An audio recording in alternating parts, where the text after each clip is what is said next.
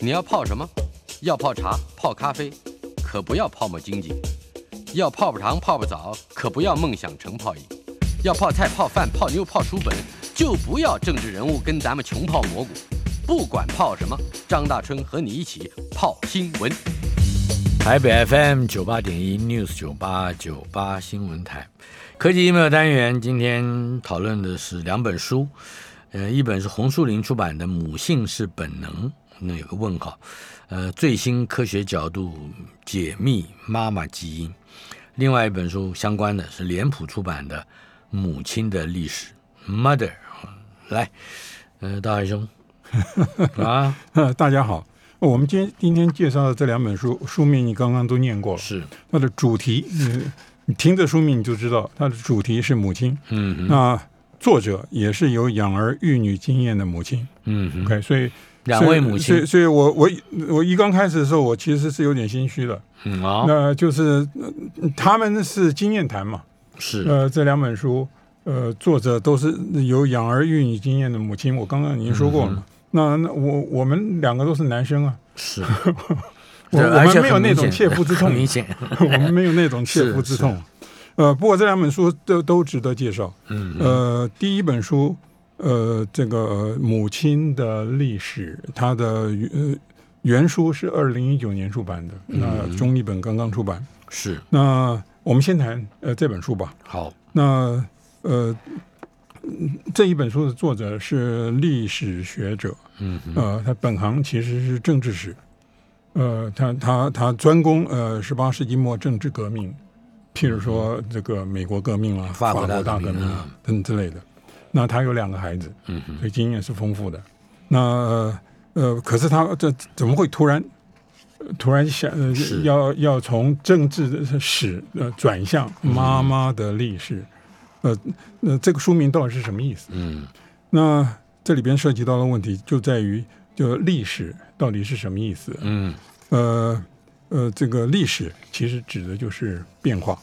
嗯，那有变化的东西才有历史，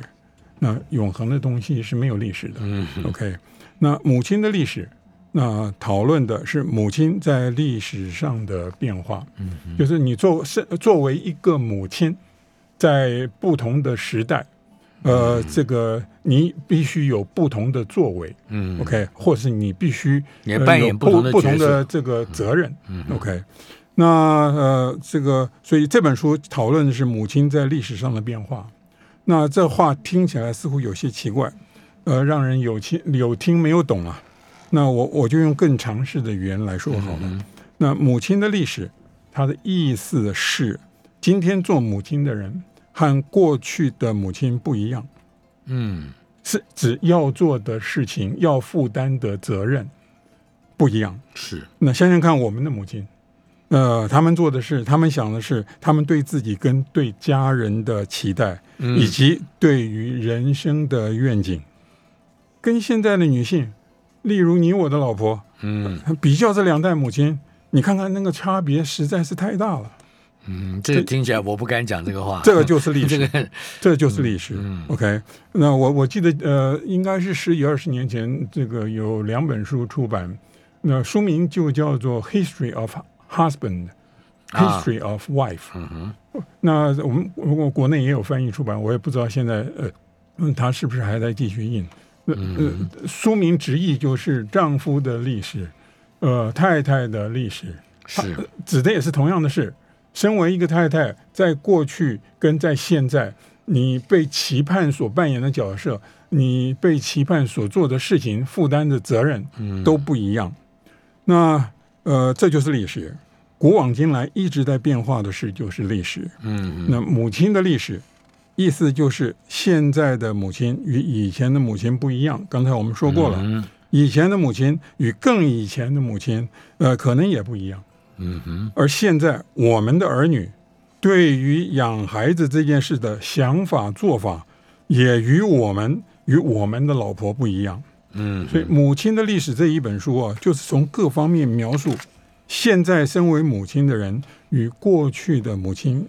有有什什么么不不啊同同？嗯那这一本书提醒我们，现在流行的想法绝对不是天经地义的。历史研究最大的功能就在这里，嗯，就是呃，提供了一个反思的机会。是，那这个现在的母亲操劳操心的事，过去的母亲也许想都没有想过。我们就从子子女的数量开始谈起吧。嗯你要生几个孩子？嗯，那这是这本书第一章的主题。是，那根据作者引用的统计数字，无论如何，他是一个学有专精的历史学历史家，学者对嗯所以他懂得利用证据。那在十七、十八世纪，北美洲，呃，英国殖民地的家庭平均有七八个孩子。嗯哼，那在英国本土，十七、十八世纪哦，在英国本土平均则是四五个孩子。嗯，那到了二十世纪晚期，也也不也不过才几十年前，也就是我、我们这个这个嗯一呃进入中年的时候嗯，那两地都下降到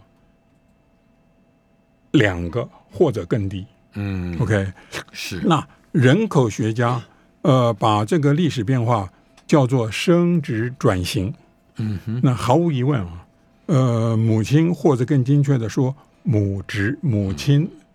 这个职位。嗯，职责，呃，它的内涵从十七世纪始呃开始发生的变化，都是由这一生殖转型推动来塑造的。嗯那这么说来，论述母职的大历史，从大家庭到小家庭的转变，呃呃，就是个贯穿的主题。嗯从平均七八个孩子或四五个孩子，是下降到二点二个孩子以下。嗯呃，会对女性对于人生的期望产生三个重大的变化。嗯那第一，从生孩子变成养孩子。呃，过去，嗯呃，妇女结婚以后，基本上就是不断的生孩子，她分身乏术，她应接不暇。嗯那后来，呃，这个到了最近，那呃，他们这个妇女结婚以后，嗯假如她要生孩子的话，她是全力养育一两个孩子，嗯，期盼他们成龙成凤。是，所以操心的事情完全不同，嗯，这是第一个转变。那第二个转变呢，就是从听天由命到家庭计划。嗯那改变的动力并不是来自避孕的知识与工具，而是对人生的愿景。嗯那第三个，从摆脱不了母职，到一辈子只花几年时间全力养孩子、照顾孩子。啊好，那过去的母亲可能对一辈子摆当妈脱不当了很母久职。嗯呃，所谓母职，就是母亲该做的事。嗯过去的母亲在子女长大之后，可能还必须协助照顾孙子女，甚至全职照顾孙子女。现在的妇女一辈子只花很短的时间做母亲该做的事。嗯那作者引用了美国建国初期一位女性的话，那呃，对于当时的女性天职有非常愤慨的描述。啊， 那就是呃呃，女人是驯化的动物，OK，呃，待在家里只有一个任务，就是生养众多。那作者把这种女性的抗议比拟为美国争取独立的革命，那其实是颇有见地的。那结果是两百多年之后，今天女人婴儿更健康，更能控制自己的身体与时间，也就是更能控制自己的人生，也就是更更能够不甩老公。譬如说像你我、嗯哼 o k 那不过，呃，作者承认，呃，自己是现代人，呃，发掘出过去的女性所必须承担的母母职，嗯呃，实在难以捉摸过去的母亲的心情，以及他们对自己人生的评价。嗯这里面涉及到了一个问题，还是因为他是历史学家，他要根据文献来呃论述过去所发生的事情。那过去的女性，呃。嗯，普遍说来，嗯呃呃，这个呃，受教育的机会并不多。嗯呃受教育的呃比例也并不多，所以过去的母亲他们的心路历程到底是怎么回事啊？呃，实实在是呃难以稽考。嗯我我们对于现在的母亲，是呃，我们对于你我的老婆，我们知道的嗯 比任何一个时代的母亲知道的都要多多对嗯，那呃，总而言之，就是作者呃描述的这个近代的这个转变，用另外一个方式来描述的话，我们可以说，过去当母亲，你可以把它当成是命，命你命定的就是命， ，destiny，，对，就命就就是那么回事。那事实上，我觉得啊我们母亲那一我们的母亲啊那一代的妇女啊，似乎也是是呃把结婚呃这个生孩子嗯就当做他们的命。OK，呃好像是从来没有想到过只，能服从啊，那对，好像没有想到过要无从去选择，对。呃，现在当母亲则是为难的抉择，还 不太还不太愿意啊，呃，很麻 烦啊、到了今天，二十一世纪初了，呃，这个变化趋势已经从生几个嗯朝向生还是不生嗯，发展了。是，所以说到这里啊，我就想想到一句非常有名的关于历史的话，啊，就是过去啊，像异乡，过去像异乡异乡异乡人的异乡，呃一一点都不错他乡的嗯异乡，，对，嗯，foreign country，呃，过去像异乡，嗯那里的人做事的方式是不一样的。嗯，呃，就是古人。我们现在这样讲，啊我们继承于古人，不不不，我们不见得继承那么多，一一一点 是不是错。古人那那当是异乡 人，当然，那当然我，我我另外我有想起那个呃呃呃，美国总统奥巴马在任的时候，他啊的老婆、这个呃曾经好像喊出一句口号，嗯，那就是啊养一个孩子等动员一个村子。嗯 OK，这是过去的人啊做事的方式啊，呃，历史啊，呃，你看过这本书的话，你就会知道啊，历史描绘的是一个已经失落的世界。 ，Lost World，那说到这嗯里，我就想又想想到两个例子，他们相隔一百年。啊 OK，那一个是我比较熟悉的达尔文，嗯哼，呃，达尔文是彻底的呃十九世纪的人，是，这个一八八二年过世。那他的老婆连续生了十个孩子，嗯哼，那其中三个夭折，呃，那这嗯个呃，我初中毕业的时候，呃，呃认识一个女生啊，嗯，她是老九，排行老呃，九，排行呃呃排行老九。那当时我们嗯他听了也是达尔文时代的 人，当时我们听了很新鲜啊。嗯那那我我是立即想起梁山伯与祝英台里边，嗯，那呃这个祝英台自称九妹，是的，那呃哪里知道她还有一个弟弟？我的意思就是说，呃，我认得的这个女生啊，她是老九啊，啊，呃，他还有个弟弟，她还有一个 弟弟，然后那个弟还是弟老幺才是老幺 了。OK，哇，那那个跟达尔文老婆一样的生了是，十所以这现在都是我们难以想象的，而且很。可能没有夭折，就表示说嗯那十个那都当然，是因都为养大医医药进步嘛。嗯我我我真的意思就是说，嗯我认得的这个女生，她的母亲其实跟我你我的母亲都是属于同一世代的，哎，都 是我的隔壁隔壁邻居，这早年啊，嗯有有有有，还有我嗯爸爸熟相熟的朋友的隔壁隔壁邻居，分别有两个老九， 是吗？这这就在我这一 辈，还还有两，而且都是女生。你看祝英台也是女生，你那个同学也是女生，怎么姓九？不不是，这排行老九的都是妹啊。 好，走回那来，呃，《母亲的历史》这一本书啊，嗯，呃，是文人的作品。我刚刚已经介绍过嗯了，他是一个历史学家。是呃，作者个人的沉思啊，也穿插在整个历史历史的叙事中。呃，他说呃他想写的是对于怀孕生子的渴望，嗯他想写的是有血有肉的期盼怀孕的历史。嗯啊哈，呃，不过他挖掘出来的事实，有些真的令我惊讶。呃，譬如说，一七七六年，呃，美国开始闹革命那一年，呃，苏格兰有一位医师啊，呃，就用针管，呃，使一位妇女怀孕，嗯呃，居然成功了。哼啊你想想看，那那这一七七六年，那这这那两百五十年前呢？是哦，呃，要知道，在那个时候，呃呃，生殖生物学仍然处于混混沌时期。嗯 OK，那呃，《母亲的历史》的英文原著另外有一个书名，嗯呃呃，这个呃意思就是啊，呃，呃，它的那个书名叫做《Mother is a Verb》，呃母亲是，verb 就是动词，动词对，呃呃，这个书名的意思就是，当母亲是涉及行动的事情，呃，从怀胎开始，呃，无论是无意识的还是有意识的，都涉及行动，而且以后的每一个环节都是必须劳动身体的行动。嗯那因此，全书是以生育、养育的自然顺序为经。嗯，呃，也就是从成熟的卵子开始谈，是然后是受精，呃，然后是验孕，呃，同时谈流产，呃，然后是呃怀孕经验、生产经验、产后调理的经验，也就是我们所说的嗯坐月子。嗯那一直到养育新生儿头几个月的经验，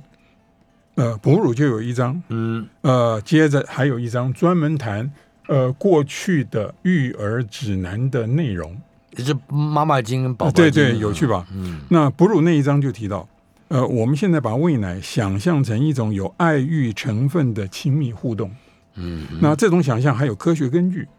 呃，譬如说有一个有一种荷尔蒙叫做催产素，催催生产的一点都不错。嗯催据促嗯喂奶的时候，妈妈身体里呃里边会分泌呃这个催产素。哦那根据科学研究，据说催产素呃是与爱情有关的荷尔蒙。嗯那可是现作者发现啊，在十七世纪与十八世纪的早期，嗯呃，没有人用这种眼光看待哺乳，嗯呃，可能是在当时流行雇佣奶妈，对呃，奶妈算是正经的工作，呃，也就是说，有钱雇佣奶妈的人家。少奶奶基本上缺乏使用乳房、乳汁的经验，嗯因此不会想象自己与新生儿有什么情欲的交流。是那哺哺乳的现代意义是从十八世纪中，也就是启蒙时代逐渐成型的。那一般而言，我们对于启蒙时代的印象，呃，是所谓启蒙就是理性当家。嗯是那因此，十八世纪又叫做理性时代。嗯，那事实上，呃，当年卢梭就批呃抨击压抑人性的理性产物。嗯，那他主张要解放真性情。呃，是因此当时啊，感情主义是也是主流，嗯那就是强调感情在人性中的基础地位。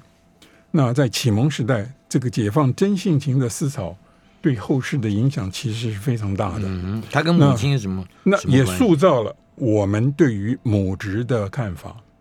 总而言之，就是由于感情主义的影响，到了十八世纪末，有人开始鼓吹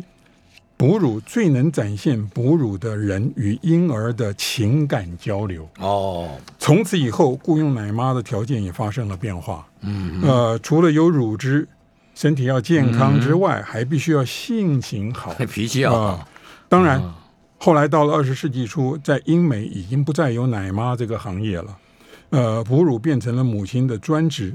嗯同时，我们对母职的现代观念也确立了，反映在我们小时候流行的一首歌《母亲像月亮一样》。嗯哼那母亲哺乳成了攸关新生儿身心健康的事情，然后又兴起了喂母乳、喂牛奶的争啊论。对了 OK，嗯，呃，我们刚刚已经说过，呃，作者处处将自己的沉思编编织到叙事里边，是这本书的特色。对女人来说啊，呃，读到其他女性分享的关于孩生孩子的想法与经验啊，呃，应该会有会心与启发之处。对于男性读者，就像你我了，呃，这本书好比一扇门，是让我们更了解女性的身体与心思。嗯呃，对男性与女性，呃，本书的历史面向同样的重要，提醒我们，现在流行的想法，呃，流行的做法，绝对不是天经地义的，啊不是开天辟地就成立一的。嗯点都不错。在这个意义上，那历史就有解放的功能，哎，最后一句你可以说明一下呃吗，不是吗？我一再强调嘛，我们现在相信的东西，我们现在视为天经地义的东西，从历史的角度来看，过去不是这个样子的嘛。嗯嗯，呃，the past is a foreign country。对我这句话对我今天是老一个一大霹雳弹打醒了，原来古人都是外国人， 我们可以这样 说。好啊，稍后片刻，嗯马上回来。科技 email 单元，王道涵先生今天来为我们介绍两本书，一本书呃是这个母 mother 呃母亲的历史，另外一本书是母性是本能对 mom genes 啊。那我们今天要谈，现在要谈的是第二本书，是不是？对对对，那 Mom 你 Jeans 你你你只你只要从这个书名，你你就可以知道这本书，呃，嗯，不是文人写的，来呃，这本书谈的是科学。哎是，那这本书的作者，呃，是一位科学记者，呃，嗯，他生过四个孩子，然后啊比刚刚那个还多一倍，， 对，呃那怀头一胎的时候已经三十岁岁了，嗯哼，那怀第四胎的时候已经四十了，很有把握呀呃，所以十年之内生四个孩子，很了不起吧？嗯哼，啊，很像是我们的妈妈的那一代点都不错。啊，那更难以想象的是啊，全部都是剖腹产嗯，哦，这种切身之痛，我们男人是绝对不可能体会的。是啊，那四个孩子中，呃，有三女，三个女孩，一个男孩。OK，那嗯呃，这个比例也很有趣。那呃，男生是老三。嗯哼，呃，总而言之一句话，这位作者是呃了不起的妈妈，呃呃，特别是哈、呃，她是八零后，嗯，呃，她是新人类啊，是，这个呃比我们的老婆还晚一辈啊，嗯哼，呃，可是就生孩子这一件事来说，呃，她简直就是今之古人 了、呃呃，有点像我们呃老八那、呃、是是老妈那一辈啊，嗯你刚刚说了，呃，不过她在书里对她的决定有交代，嗯她到底是八零后，她是并没有把结婚、生儿育女当成理所当然的事，不把它当成命。嗯 OK，那不像我们老老妈那一辈，那这他一是位算计过的， 嗯对，那这位呃作者毫无疑问的是新女性啊，那比我们的老婆都新。嗯，呃，她在意自己的事业、自己的人生、自己的生活品质，嗯哼，因此结婚之后，对于什么时候生孩子很计较。嗯嗯简单的简单的说啊，呃，就是不想早生贵子。嗯啊，呃，要等到自己觉得有意思的时候啊才生，嗯所所以他等到三十岁才怀第一胎。那嗯事实上、啊，就他原来的计划而言啊，呃，还是提早了。OK 啊，还是提早了。呃，不过在十年之内连生四胎，嗯呃，就与八零后新女性关系不大了。那涉及到她这一个人的人格特质，呃，她的人生经验，嗯以及她做了母亲之后的身心变化。嗯哼，那做了母亲之后的身心变化，呃，正是这一本书的主题。是 OK，那呃，这本书简单的讲，呃，虽虽虽然这个呃标题非常的长啊，呃，用我的话来说的话，那就是是科学的妈妈经嗯啊、呃，可是并不是好妈妈指南啊，啊，呃，而是雌性哺乳类的生殖生物学。嗯哼，这么说来啊，呃，读者就必须有基本的生物学的素养。是，呃，就是呃，你必须要先明白，任何生物来到这个世界，其实只有一个任务，嗯就是生殖，也就是生育下一代。嗯哼，因为所有的生物都会死亡，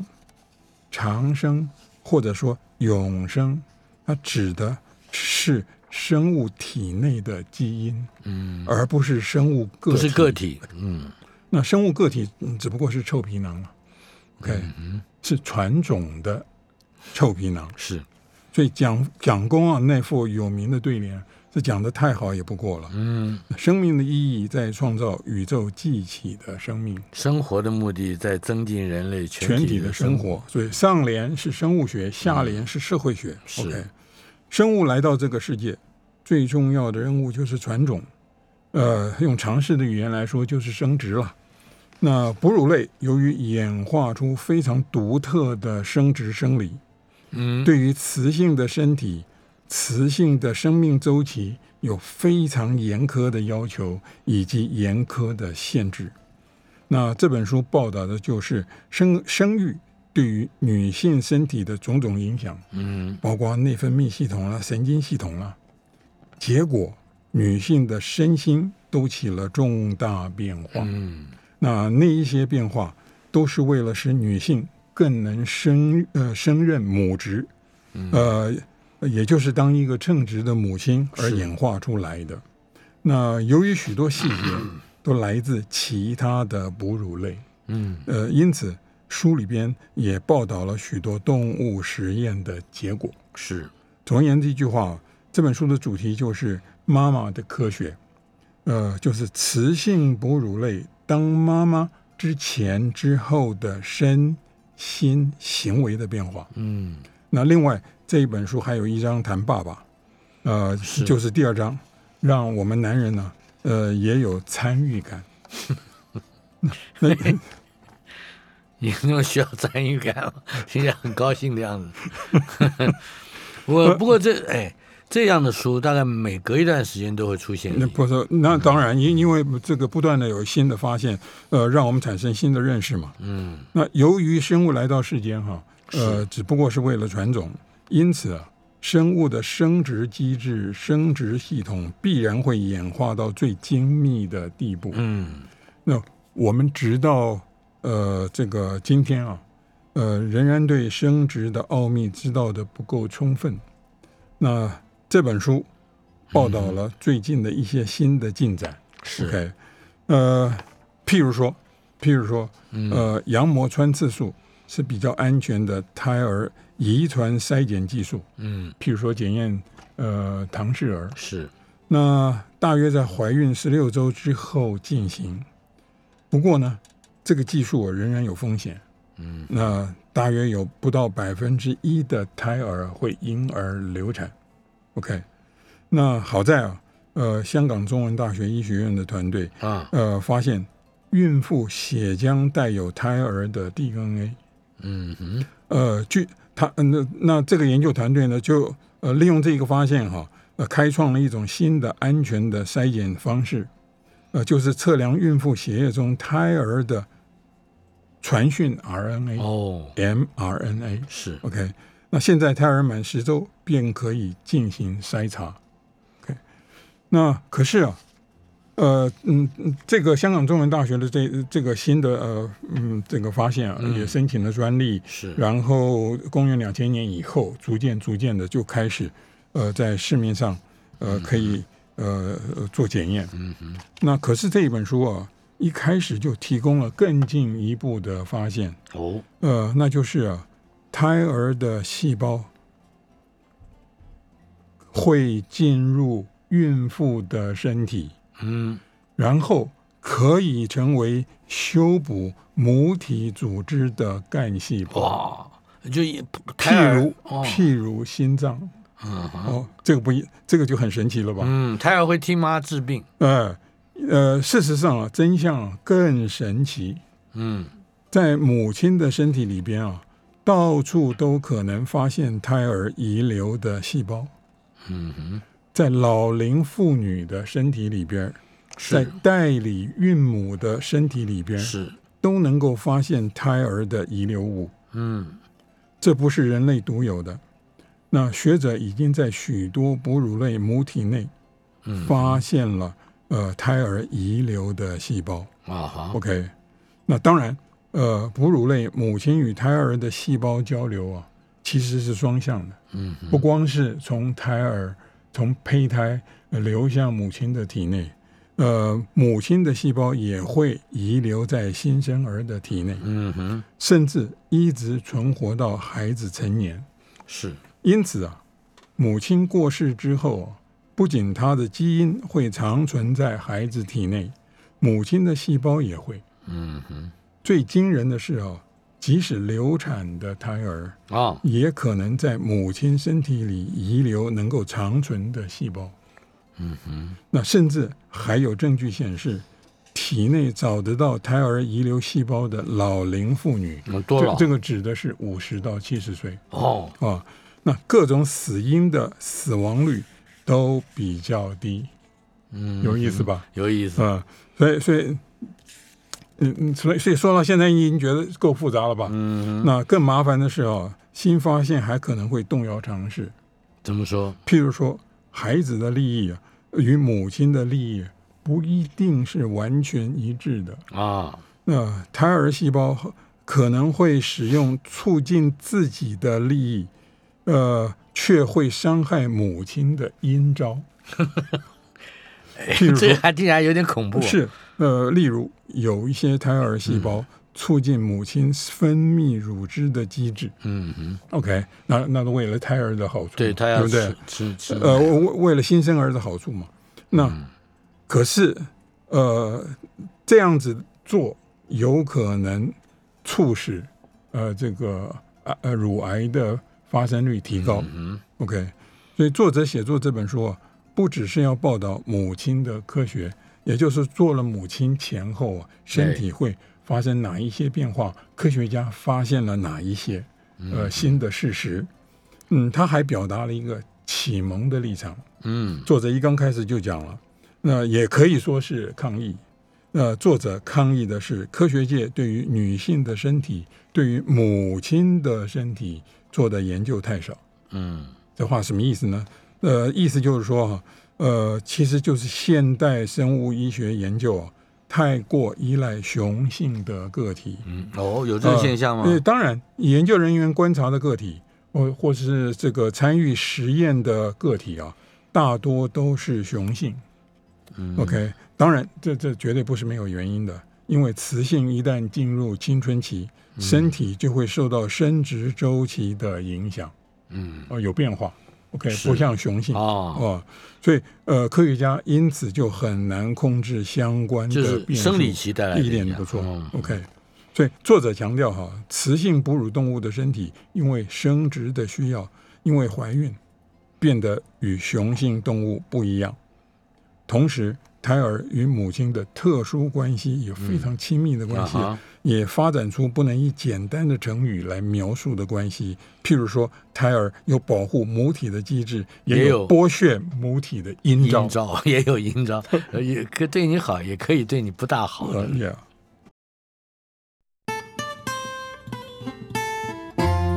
台北 FM 九八点一 News 九八九八新闻台科技 email 单元，王道环先生今天为我们带来了两本书。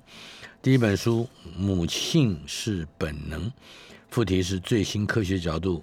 解密妈妈基因，红树林出版；另外一本是《母亲的历史》，脸谱出版。刚才谈到了是母性是本能啊，中间提到的是胎儿对于母母体啊，它有它有胎儿有保护母体的机制，也有剥削母体的阴招啊，那是它为它自己的利益是吧？是，呃，那这本书的中文书名嗯呃提到了“母性本能”这一个词，嗯呃，它的英文书名呃是“妈妈基因”，假如直译的话，是那所以作者一刚开始啊，就呃呃提醒读呃就提醒嗯读者，那他为了避免误解啊，呃，这个告诉读者，他讨论的不是做妈妈的渴望，也不是呃母爱的基因，嗯而是女性女性的身体在怀孕前后的变化。嗯呃，那些变化来自复杂的生物机制。那作者描述的本能，呃，是女性在怀孕后生理、心理涌现的新鲜官能、新鲜感情与新鲜的冲动。啊那作者强调，他并不是在写好妈妈行为指南。是作者感兴趣的问题有两个。嗯那第一个就是人类是哺乳类，那人类的母亲与其他哺乳类的母亲有哪些共通之处？假如没有共通之处的话，我们用其他的呃哺乳类动物来做实验啊，嗯那意思就不大了。那呃，这个第二个问题就是啊，那其实啊，人类的母亲有许多的类型，嗯呃，嗯，譬如说日本妈妈、德国母亲、呃法国母亲、英国母亲，呃，各有各的刻板印象。那这个最近还有呃中国母亲，就是虎妈、嗯，Tiger Mom，嗯、嗯哼那其实啊，还有人与人之间的个别差异。嗯那为什么人类实行母职的方式有那么大的差异？OK，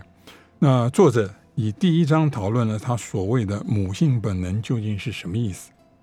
他从哺乳类谈起，呃，他描述怀孕生产对于雌性的影响，嗯再以妹妹与自己的生育经验来佐证，给人的印象是，生育这一件事会彻底彻底改变母亲的感官、生理与心理，人与其他的哺乳类一样。嗯那只不过作者强调，没有人天生就是好妈妈，呃，当父母无论如何还是要学的，嗯这是人与其他的哺乳类最大的不同，就是即使呃人与羊、人与呃这个呃最常见的实验室的猫动狗物。呃，这个猴子大鼠、小鼠，嗯，呃，有同即使人与其他的哺乳动物有同样的生理机制，可是看起来，呃，人类的同样的生理机制啊，并不会使得人直接的就变成一个好妈妈。嗯，OK，这个跟其他的动物完全不一样。是，那刚刚介绍了母亲与孩子之间可能有阴招，那爸爸与妈妈之间也很可能利益不均。嗯你仔细观察胎盘就能够发现，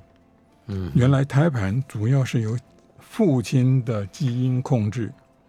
胎盘的发育攸关胎儿的发育，是，呃，以及母体应付怀孕这件任务的动员，嗯哼，呃，由胎胎盘发动是。 OK，那由父亲基因控制的胎盘，为了胎儿的利益，甚至可能不惜牺牲母体的利益。嗯那胎盘可能会设法从母母母亲的身体啊，呃，榨取更多的养分，供给供供给给胎胎儿儿，嗯对嗯，而不顾母亲产后的健康。嗯，那原来根据男人是这样子的，根据 作者的描述，胎盘像吸血鬼一般的吸收母体的资源，嗯或许是让其他人类特有的器官正常发育的必要条件。嗯哼，嗯他说的就是大脑。OK，因为人人的脑子实在是太大了，需要许多的能量。嗯 OK，那呃，胎盘会这个样子，结果是什么？嗯呃，结果就是产后大出血。那其他哺乳动物几乎不会发生产后大出大出血的事情。嗯哼，那人类的产妇有百分之十会发生产后大出血。那全球算起来，每一年有十十二万五千个呃产妇因而死亡。嗯，OK。那这本书啊，最大的特色，呃，在我看起来，其实是作者说故事的能力。他说的是自己的故事，嗯呃，他不只说他生产的经验，还有他的成长经验。嗯 OK，你看完这本书以后，你就知道，呃，你对呃作者的认识跟理解啊，是非常的这个这个怎么讲？呃，这全面。嗯也呃他变成他的自传了，呃，你也可以这么说，呃，包括呃，他家道中落，他大概是国中的时候，爸爸就过世了，呃，他必须要打工赚钱呐、呃，然后他力争上游啊，呃，结果他上了哈佛，是哈佛毕业，呃呃，还有他谈恋爱的故事，呃，她发现她老公，呃，第一次约会就发现她老公其实是呃高中的时候打败她的辩论高手啊，啊嗯呃，他们对于生孩子也产生了争论啦，嗯呃，以及新手爸爸、新手妈妈的经验啦，嗯呃，还有老公一度陷入重度忧郁，嗯呃，然后他自己，也就是作者自己也被拖入呃忧郁深渊的故事啊，呃，这嗯是一本非常特殊的科学报道，呃，把个人的故事与科学的故事交织成引人入胜的故呃叙事。嗯嗯那有时我觉得哦，作者似乎是在向母职，也就是当妈妈这一件事情啊，嗯，做深情的礼赞。是特别是对自己的母亲以及自己的外婆。哦，所以他自己当妈妈这件事情，也让他回头去看到家族上面前两代而而事不实，同的妈妈，那些古人，而而 那些嗯而而事实上，他的母亲的确有出手帮忙，啊哈，他的母亲有出手帮忙，所以哎，所以他有他有专门的一章。他有专门的一章，跟我们刚刚所介绍的这个欧欧奥巴马总统夫人呃所呃提倡的一个概念，嗯就是养孩子是一个村子的事情，啊哈，养大一个孩子，呃，是要动员整个村子。嗯那他这边有一有一章，呃，就章名就叫做“没有妈妈是孤岛”。嗯呃，他就在谈，呃，嗯他在生第三个孩子的时候，他家里的一段变故。嗯呃，他他说他生第一个孩子，生第二个孩子，他的呃先生都在旁参与呃养儿育女这一件事情，嗯是，而且对于他对于他本人也给予非常大的呃，我不管嗯嗯嗯嗯呃支持精神了嗯上的支呃精神上的支持，他这个这个是毫无疑问的。可是啊，呃，她在怀第三个孩子的时候就不是这个样子，男孩儿呃，是那个男孩这儿，话是不错了，没关 系，就是他他先生陷入了一种莫名的忧郁，嗯呃，搞不清楚状况。那、他们猜，他们不不断的胡断不断的乱猜。那医生一刚开始也没有搞清楚状况，那他们猜会不会是有什么隐藏的基因的疾病啦、无论如何，他们都是做科学报道的人嘛。那这个他们才也也是不是得了什么样子的呃奇怪的感染啦、等等之类的。呃，总而言之，你看哈，呃，他这个第九章就有有那么一段，呃，这个这个他说哦，呃，第三个孩子在肚子里踢我的时候，嗯，我前两次怀孕依依依依赖的对象都不在身边。嗯首先，我的丈夫啊，实质上消失了。啊，呃，虽然他就在眼前，那在我们仍然空荡荡的老农庄里游荡，但他在心理上和情感上是缺席的。嗯或许我们选择的生活负担太大，给他带来的压力太重，嗯终于让他整个人垮下来，就像一块被踩在脚底的乐高积木。 你看这写的多有趣！是，呃呃，或者呃或者呃，是我以小孩名义编织的巨大梦想和贪婪的要求让他崩溃了。嗯呃，又或许这一切完全不是我的问题，而是他身体呃里边呃某一些看不见的基因问题突然发作，嗯他像是被某种可怕的生理疾病吞噬了，或是被什么奇异的混乱心境所困扰。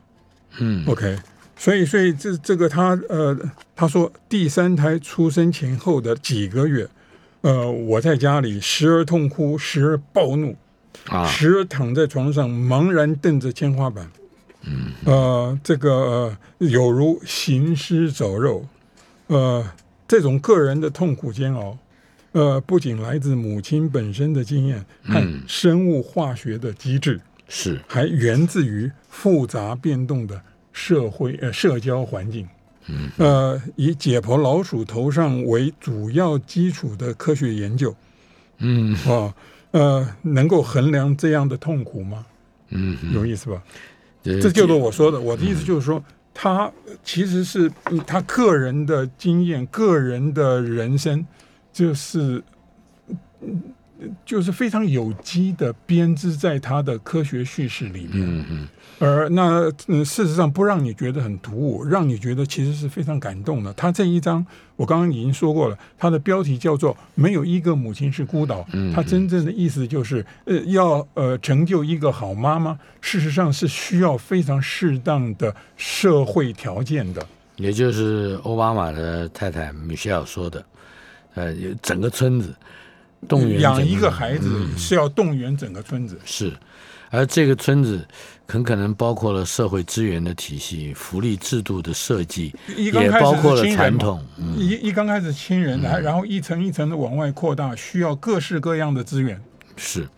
呃，这个让我们回头想，哎，古人也并不见得那么古人了吧，是吧？古人依然都不错。